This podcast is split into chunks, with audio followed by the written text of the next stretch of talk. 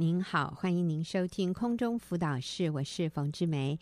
今天我很荣幸的在这里跟各位介绍一位很棒的姐妹小佳。呃，小佳要跟我们分享她的生命故事，题目是“不再期待先生为我的快乐负责”。不再期待先生为我的快乐负责。小佳你好。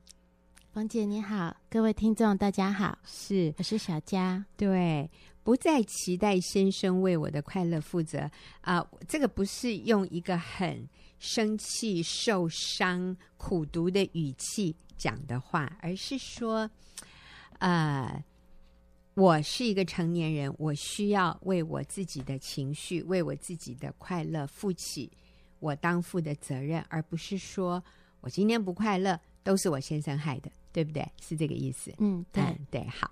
那所以呢，啊、呃，小佳学习这个功课，其实也学习了很长的一段时间，因为真的非常不容易啊。那小佳，我们就请你开始说说你的故事。我跟先生是远距离恋爱，交往了七年才结婚，但是婚后的磨合真的非常的困难。举个例子来说，我很难接受先生的生活习惯。他不喜欢洗澡，也不喜欢换衣服，常常几个月才洗一次澡。他总是说：“我我妈妈说我不能洗澡，因为我一洗澡就会生病。”嗯，无论我怎么软硬兼施，他都不会屈服。我很生气，我的感觉是他一点都不尊重我，他不在乎我的感受。哦，小佳，你说你跟先生是远距离恋爱哈，所以比较是透过通信。打电话，电话哈，哎，那真的是不知道他没有洗澡哈。啊，我觉得是有的时候那个远距恋爱是啊，有一些东西我们不是那么容易或者那么明显的去感受到的哈。呃，所以我们说有时候网络交友啊，这些都有一些会有一些盲点在里面了。不过你是说结了婚以后，你发现哇，有这些生活上的习惯让你很难接受，嗯，他不愿意改变，你就觉得他不爱你，他不尊重你，他不在乎你的感受。嗯，好，还有没有？嗯嗯。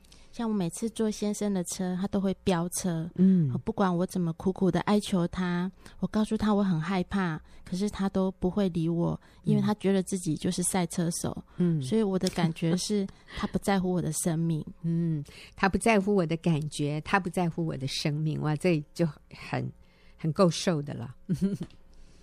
嗯，我也很难接受先生对金钱极度的不安全感。他。要求凡事都要省到极点，什么事都不能做。他不准我们出去玩，啊、呃，出门可能就会花钱。嗯，那生病也不能去看医生，连洗衣机坏掉了也也不能换，所以就只能用手洗。嗯，对啊，像冷气机啊、除湿机这些太耗电了，都只只能当做装饰品。啊，对，所以是有这些东西，但是不不可以用。对，这样要省电。嗯嗯。对，就是连生活费他也不太愿意给我们。对，我我的感觉是，先生他只看重金钱，他不看重我的需要。嗯，好，所以结婚以后，你的感受就是他不尊重你，他不在乎你的感受，他不在乎你的生命，他不看重你的需要，所以是这些很负面的感受。好，你对他跟你的关系里面，你的解读、你的解释，就是他不爱你。嗯，好像你你做错了一个婚姻的决定，是不是？嗯，在那个时候可能有一些后悔，哈。嗯嗯，会觉得好像我们虽然结婚了，可是就是各自在生活，嗯，没有办法有一个共识，就是在一起的那种，想要跟对方好好相处的那个嗯点，这样子，嗯嗯嗯，好。来，你继续。嗯嗯，因为这些事情我每一天都得面对，所以我感觉他每天都是故意在伤害我，和我作对。嗯，但是我心里对他的不满、不接纳，我想先生是感受到了。嗯，所以就更加促使他在工作上，他去寻找自信还有价值感。嗯，那因为他一直都是过度的在工作，所以使他的精神上有一些耗弱。嗯，那有一天晚上，先生告诉我，他没有办法和我有亲密的关系。嗯，我想那时候他心里一定非常的沮丧、挫折。嗯，从那一天之后，他就没有再说话了。他隔绝和我的关系，他把我当空气，他也不接触孩子。所以你们有孩子？有有，那时候就是刚刚生完孩子。嗯，对，在家里我们都不能发出任何的声音。嗯，他会用暴怒的方式让我明白不能够靠近他。嗯，他也不准我回娘家。这样的日子就有七年之久。嗯，我就很像一个单亲妈妈。我觉得我人生陷在黑暗里，那样的痛苦说也说不出来。嗯。每次到先生快下班的时候，我就会开始肚子痛，连耳朵也开始有不明原因的耳鸣，听不到声音。嗯，也许是因为恐惧和压力造成身心出了状况。我很想切断自己所有可以感受到先生的任何神经，让自己可以不感觉到痛苦。嗯哼。后来有一点点转机了，嗯，是不是？对。嗯感谢神，我在学员妇女小组里面看到黑暗中的亮光。小组长很耐心的陪伴我，他时常告诉我，医治和改变除了需要恩典、真理，还有就是时间。嗯，每次小组聚会后，我鼓励自己趁着电力充饱，传一个爱的简讯给先生。虽然他从来不回应，但是我从他的表情中。感受到他渐渐的放松，我知道他都有看进心里面了。嗯，直到小孩快上小学，我感觉先生不再暴怒相向，虽然他还是不说话，情绪变好了，可是我却爆炸了。嗯，我经常感到痛苦，我没有办法抑制我的眼泪，我很生气，上帝好像把我以前切断的神经都接回来了。我很生气，上帝。他没有经过我的同意，就把我的神经接回来。我很生气，上帝他不在乎我的感受，就像我先生一样。嗯哼，我没办法走出家门，因为我看到别人说话，就会想到为什么我的先生从来没有跟我说话，他甚至没有叫过我的名字。我活在一个安静的世界，是跟大家不一样的世界。那一阵子我没有到小组，也很少读经祷告。我只想从这个世界上消失。有一天，上帝让我想到，我自己也是一个母亲。如果如果一个母亲没有经过孩子的同意就做了一些事，那会是什么原因呢？我突然恍然大悟：如果那件事情对孩子有害，因为爱他的缘故才会那样做。我想，天父不希望我切掉所有的感觉，认为那是对我有亏损的，所以他要把实心变成肉心，因为实心也许经验不到痛苦，却也感受不到爱。神不要我活在冷漠和忧郁里，他在意我能不能活得快乐。也许这是神看作好的时间。要让伤口重新处理，得着痊愈。嗯，好，谢谢啊、谢谢小佳你分享的。我这样听这样的一个脉络哈，嗯，就是之前是先生有好像有很多的情绪，他会用暴怒来让你们知道说不要靠近他。嗯，所以以前你好像下意识的把自己的神经都切掉，所以就是。呃，以至于你就好像感受不到自己受伤，感受不到自己孤单，感受不到疼痛这种感觉。嗯。可是，当你跟他的关系慢慢改善了，他反而对你温和一点的时候，哇，这个时候怎么好像你的神经被连上了？嗯，你就突然会觉得很，你你就会很生气了。对，很愤怒，很愤怒，然后觉得很痛苦，很痛苦。对，对上帝，也对先生，嗯，对上帝，对上，反而是对上帝啊。好，哎，这个是我觉得很真实的，小佳分享的，就是啊、呃，有的时候因为环境太痛苦了，所以我们会压抑自己的情感，压抑自己的感受，就是让自己不要去感受。其实都是钉在那里啦，也不是说没有感受到，只是说这样绷得很紧很紧。可是，一旦好像情况有改善了，我们松懈下来的时候，反而这个时候会感觉到很多的情绪已经被压在那里的回来了。那其实这个时候的觉得生气、觉得痛啊，觉得里面很很愤愤不平，其实这是一种健康的让这些情绪抒发出来，但是不是。只停在那里，这些需要得到解决，需要得到医治。好，那我们刚才听到小佳谈到跟先生结婚以后，就感觉到先生不尊重他，不在乎他的感受，不看重他的需要，呃，所以他里面有，我想很深的失望吧，哈，对婚姻，然后觉得自己非常的痛苦，所以有一阵时间他是。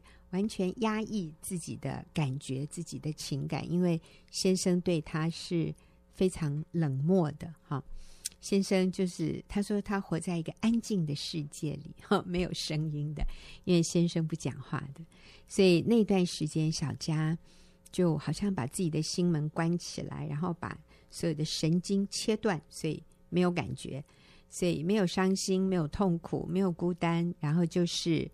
该做什么就做什么，好像就是这样子。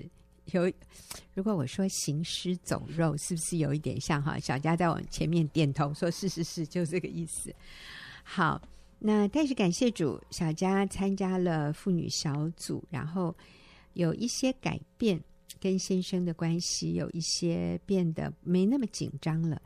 反而这个时候，小佳开始突然感受到过去压抑的那些情感。所以，所有的愤怒啊，所有的这个生气、不满，甚至孤单的感觉都回来了啊。那组长跟他说，成长需要恩典、真理，还有另外一个是时间，所以就给上帝时间来慢慢让你得医治。我这样讲对吗，小佳？嗯，差不多哈，小佳就点头了。好，那后来还有一些你生命的一些转捩点，你跟我们分享一下。嗯，好，在暑假期间，呃，我参加一个亲子短宣，那有呃一位姐妹。啊、哦，我不认识她，嗯、但是她有、嗯、对，但是她就是跟我在呃小的小组分享的时候，她听到我的困难，嗯、他就主动送了我一本呃叫做《伤愈》的这一本书。嗯，他鼓励我从受伤中站起来。他说：“先生要在那个洞待多久，决定在他。我们能做的是连结于神，持续做对的事。”嗯，也有姐妹帮助我回到小组中学习。小组的姐妹们帮助我看到自己的价值不是建立在先生对我的态度上，也帮助我看见先生用他的方式表达爱。嗯，明白先生不是故意要伤害我的。姐妹们也教导我用感恩的眼光来面对困难。短宣结束前有一个感恩礼拜。其中一段时间是在场的先生上台表达对妻子的感谢，嗯，我又很本能的切断我的感受，关上我的耳朵。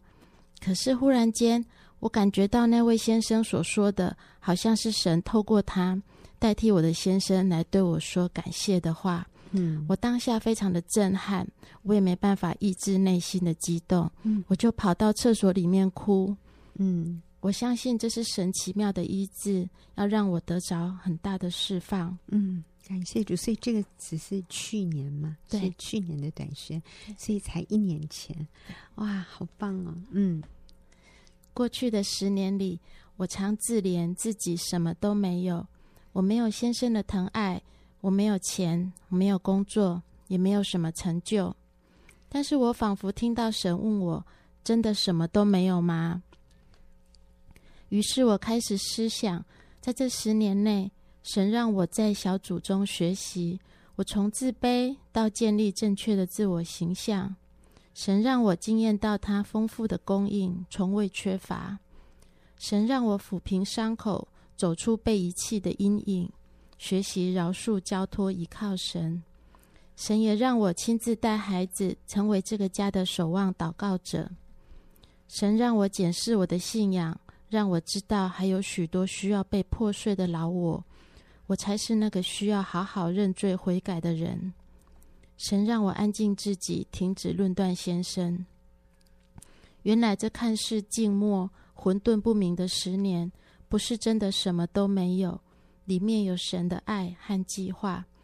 我相信他怎样丰富的带领我，也同样丰丰富富的带领先生。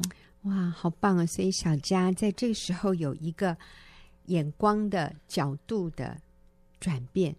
以前好悲情，觉得自己是那个受害者，觉得自己什么都没有。可是去年啊，上帝给你这样的一个机会，去从一个新的角度。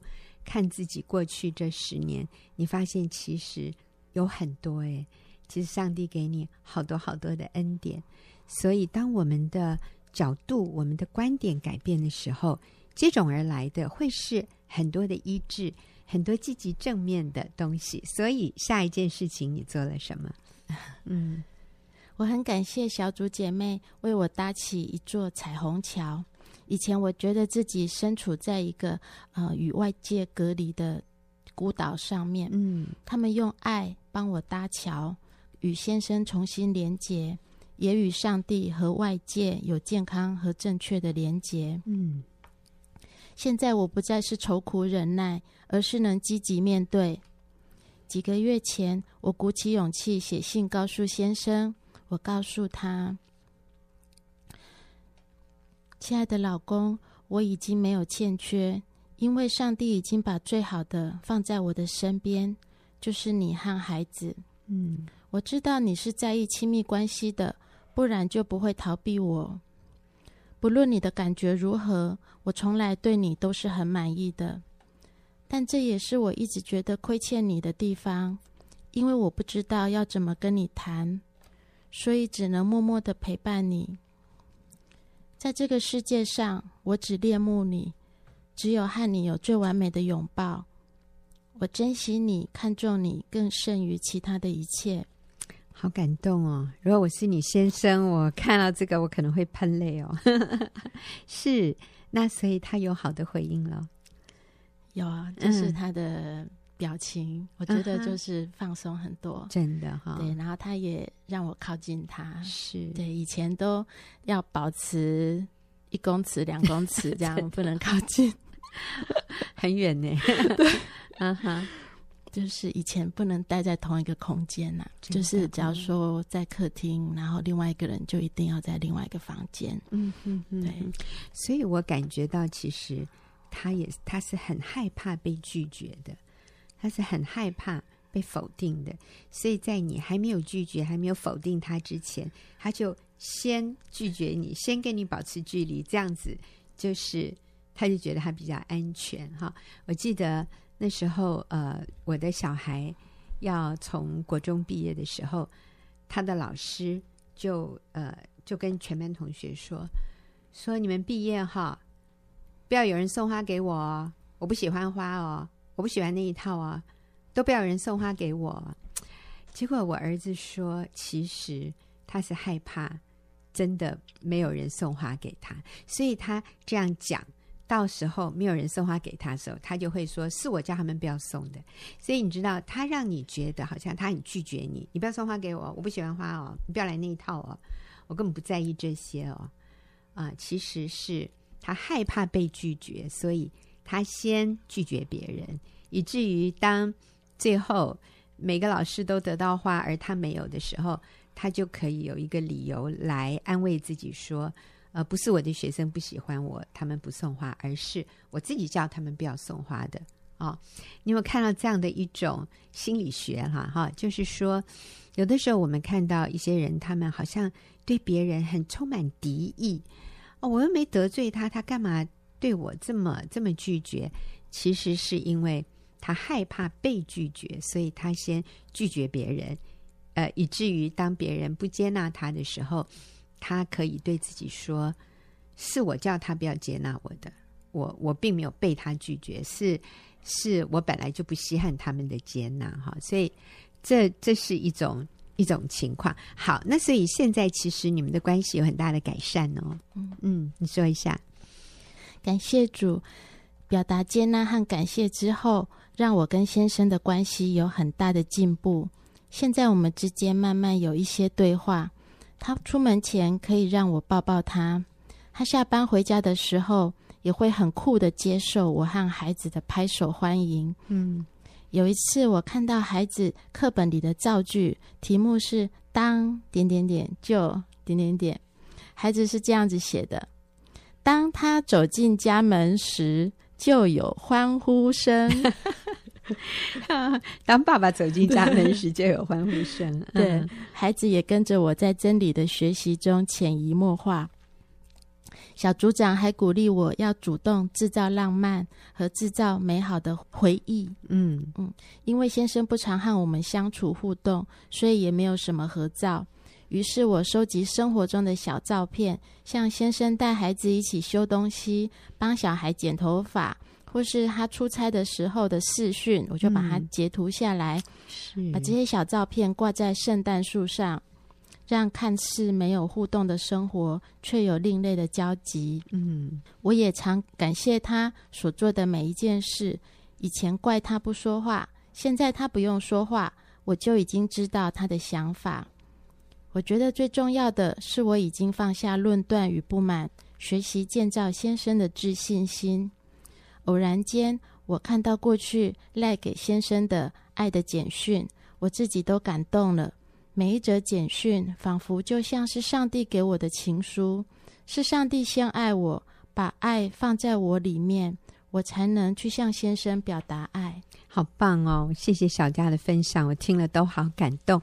所以他的题目是不再期待先生让我快乐啊！不再期待先生为我的快乐负责，是是我们自己先改变，我们先去成为一个健全的人，我们就带动这个夫妻关系，然后也让先生越来越越来越放松，你们的关系就越来越甜蜜美好，真好。我们休息一会儿，等下就要进入问题解答的时间。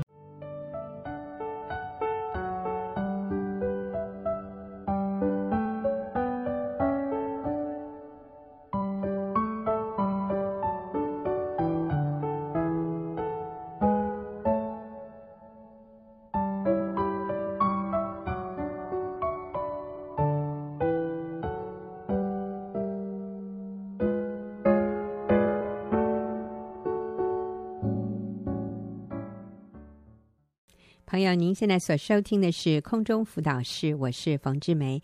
进入我们问题解答的时间，今天和我一起回答问题的是李秀敏。秀敏你好，冯姐好。嗯，谢谢你，秀敏每次都来帮 我一起回答问题。谢谢好，那今天嗯，这是一个姐妹写信进来，她说、嗯、最近偶然发现先生有外遇，但不知道该如何与他对峙。嗯，我内心极其痛苦，请帮助我。我该如何做？嗯，我想他的意思就是，我要怎么样告诉他我知道了。嗯，我想这是他心里很想做的一件事，但是他也知道做这样的事情其实是很敏感的，要非常谨慎小心的，所以他写信进来。我觉得啊，好棒啊！这位姐妹并没有贸然行事啊，想先。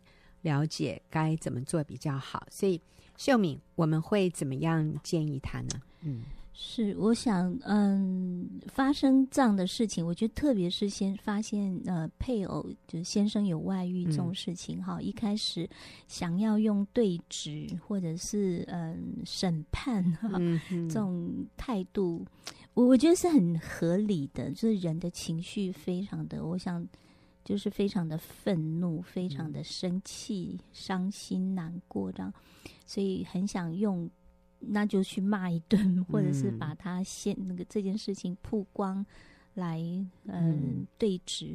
但是这个我想是最具杀伤力的，嗯，这个是最不好的一个方式。怎么说？为什么啊、呃？去跟他对峙？呃，你刚刚有说哈，可能是就是很情绪化的。呃，告诉他我已经知道了，嗯，你怎么可以这样背叛我？我好受伤。嗯，嗯，为什么这是最具杀伤力的？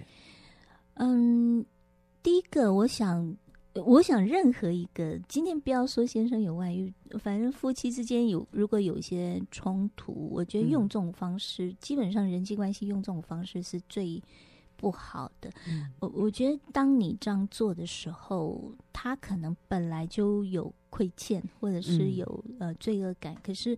一旦这样的时候，他就会觉得我没有责任了。你也就是他看到的，你就是用这种方式，呃，就显出我们的不可爱哈，嗯、然后显出我们里面很多的不理智、不成熟。嗯、那这个更不会让他觉得自己错。嗯、对，我觉得，呃，基本上这个是只会让两个人更撕裂，然后把先生推得更远，不会是一个好方法。是。嗯呃，因为这个写信的姐妹她说，我不知道该如何与他对质。嗯，对质的意思啊，我们所理解的就是我已经有证据了。嗯，好，你现在要怎么说？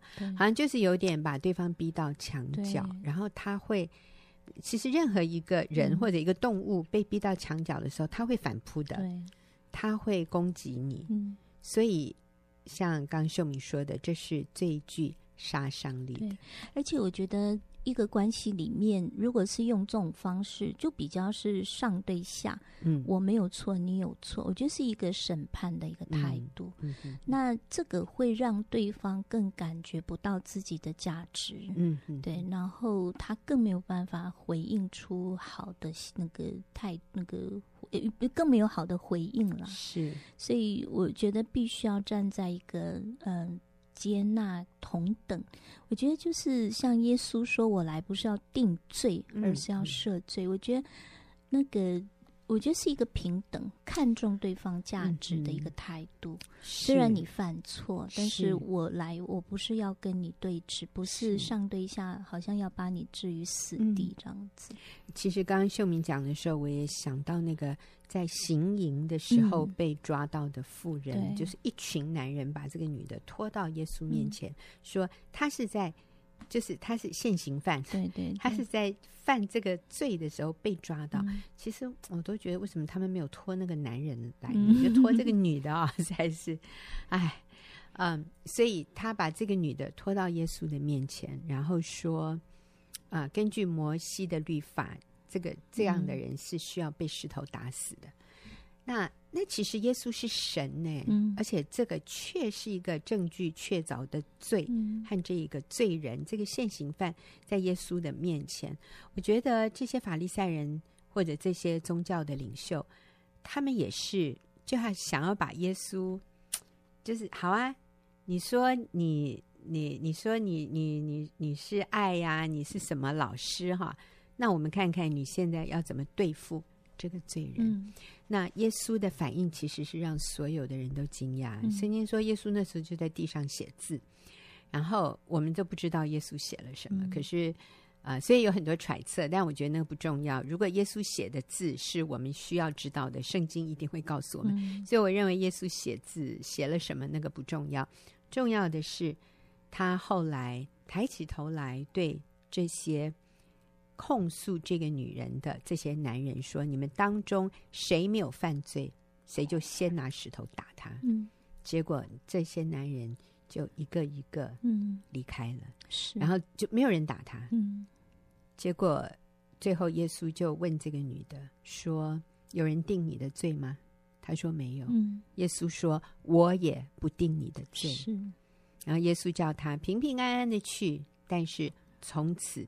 不要再犯罪，所以耶稣不是同意我们犯罪，嗯、也不是包容我们犯罪。嗯、耶稣是跟他说：“我不定你的罪，嗯、但是从此不要再犯罪了。”所以上帝的心意是啊、呃，要我们过圣洁的生活。可是上帝不是那个掐住我们的脖子，说：“嗯、我逮到你了，你现在有什么话说？”嗯、因为这样的态度。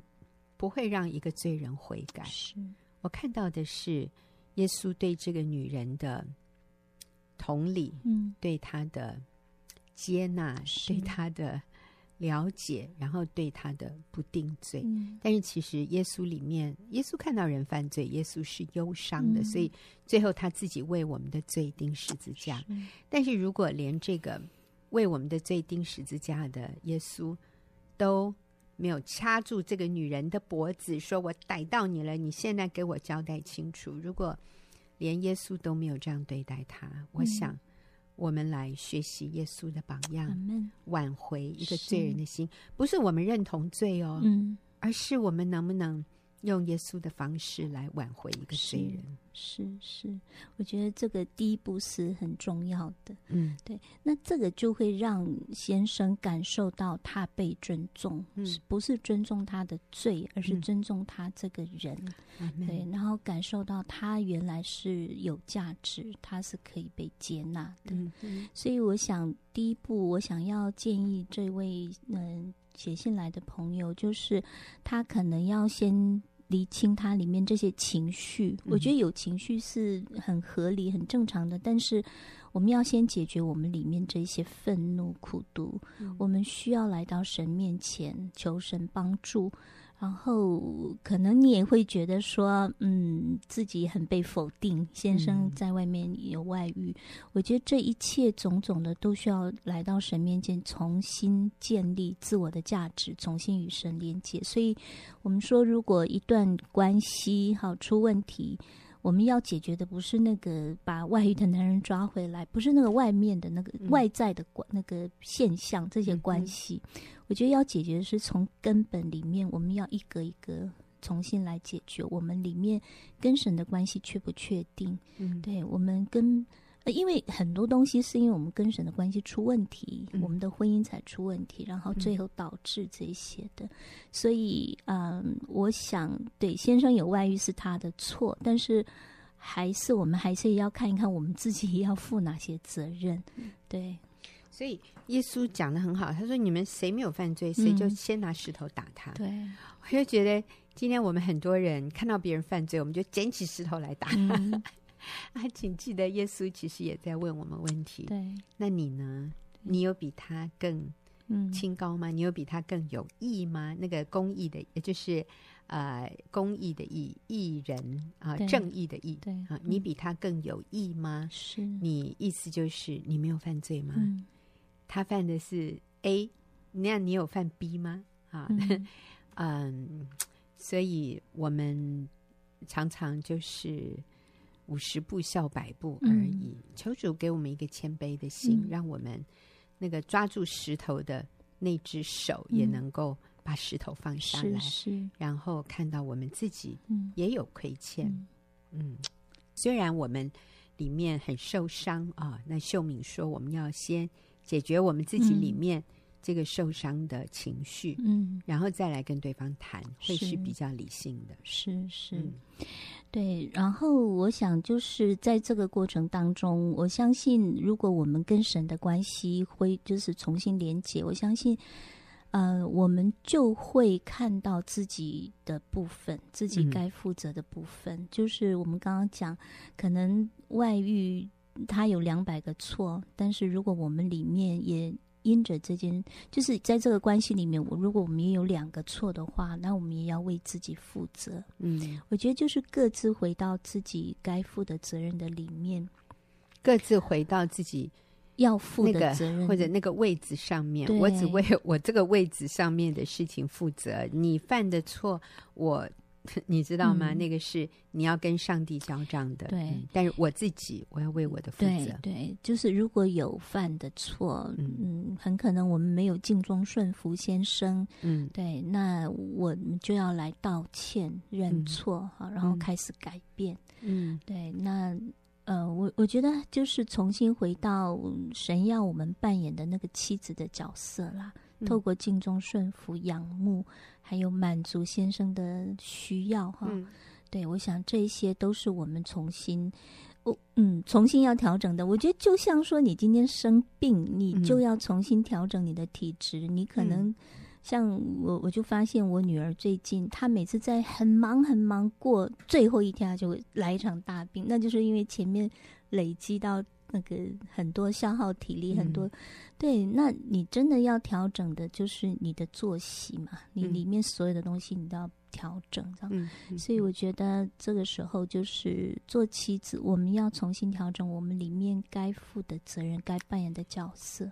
讲的真好啊！嗯、我我刚刚想到就是，啊、呃，其实，在最近我们的婚姻班里面，就有一位。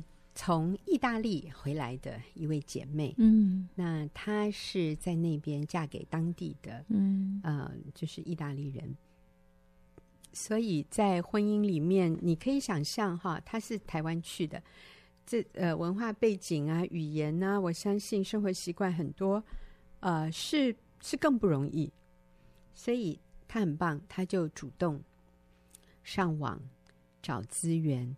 他就找到了空中辅导室，嗯、他也找到了呃新乡女人专栏。他说他一个人，他在那里，他就是看我们的呃新乡女人网站上面的文章，嗯、然后他听空中辅导室，所以他就发现，其实他婚姻的问题不是无解，嗯、是有解的，而且那个解呢，就在就是那个那个解决。在自己的钥匙，对，是他自己。他就发现，对啊，他不是无能为力的，他、嗯、他不需要说哇，我这边资源不够啊，哦，然后我先生又是当地人呢、啊，没有。其实这些圣经的真理啊，真的是贯穿文化、贯穿年龄、贯穿种族的。男人的需要，其实上帝造男人都都是一样的。嗯、那我们妻子的角色。也是一样，不管你是哪一个国籍，你是哪一个州的人呢、哦？嗯、好，所以他说，他就从自己改变起。他说，然后我就发现我先生有好的回应，所以我就立刻问他，我说：“请问你做了什么样的改变？”嗯、你看哦，他只是看文章，他听广播，嗯、他并没有跟任何人讲话、哦，嗯、他没有学呃有一个什么辅导来辅导他。嗯他也没有参加我们的小组啊，我希望他以后可以参加。不过，我是说，在这样，就是他自己啊、呃，在在欧洲，他一个人，他透过读这些文章、听这些广播、接触这些真理，他决定要改变自己。我就问他说：“你做了什么改变？”他说：“我就开始不再唠叨。”你看，这就是最棒的。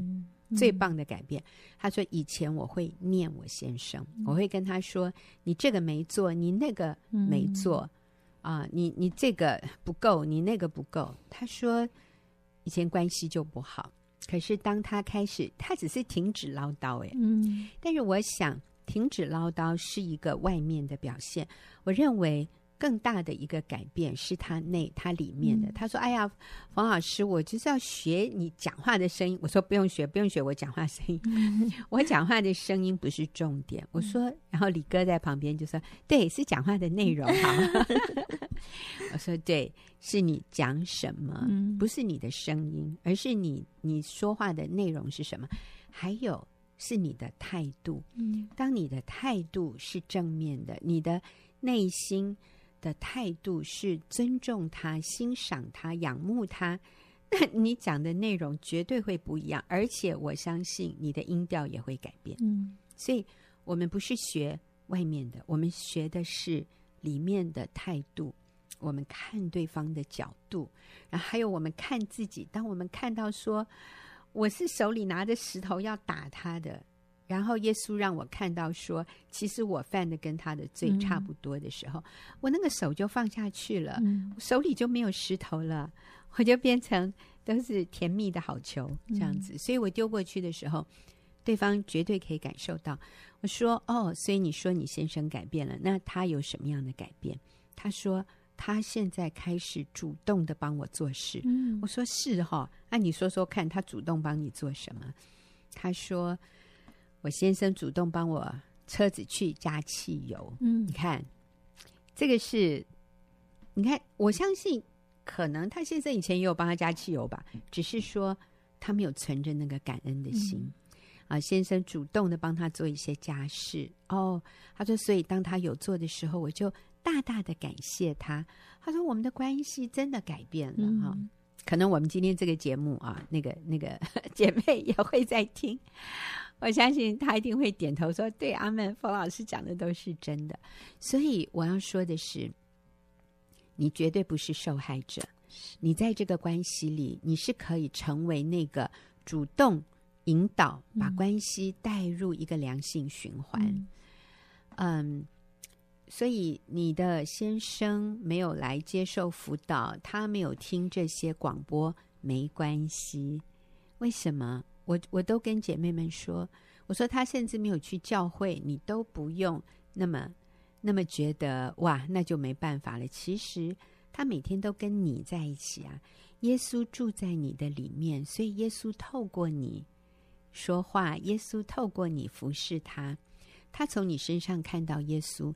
你就是他听的那一篇讲道，你就是他读的那一本圣经。嗯、所以你的先生没有来上课，你的先生没有听广播，你的先生没有去教会做礼拜，都不代表他就没有机会接触神、接触主耶稣、接触接触真理。只要他跟你在一起，只要你跟他有互动，那就是耶稣。那就是那篇充满真理的讲道，他从你身上看到神呢。所以我们说，这位姐妹你好棒，你愿意写信进来问问题。嗯、先生现在啊、呃，你刚刚发现他有外遇，需不需要对质？那我们跟你说，其实是你的态度最重要。嗯、那我们也有一个呃，有一个包哈，就有一包东西叫做。婚姻急救包，嗯，那这个婚姻急救包是我们妇女施工呃出的，里面有七片 CD，还有一本小册子，嗯、就是给在这样遇到这样遭遇的人一个立即的止血止、嗯、血带哦，是我们说那个 OK 绷那个急救包哈，嗯，如果你你身边有呃有认识我们的朋友，或者你也可以写信进来，然后我们再跟你说。嗯怎么样取得？嗯，所以好棒！不要灰心，不要绝望。我们从自己开始，绝对可以把婚姻挽回来，可以把先生的心挽回来。嗯、对，好，谢谢秀敏，也谢谢听众朋友的收听。我们下个礼拜再会。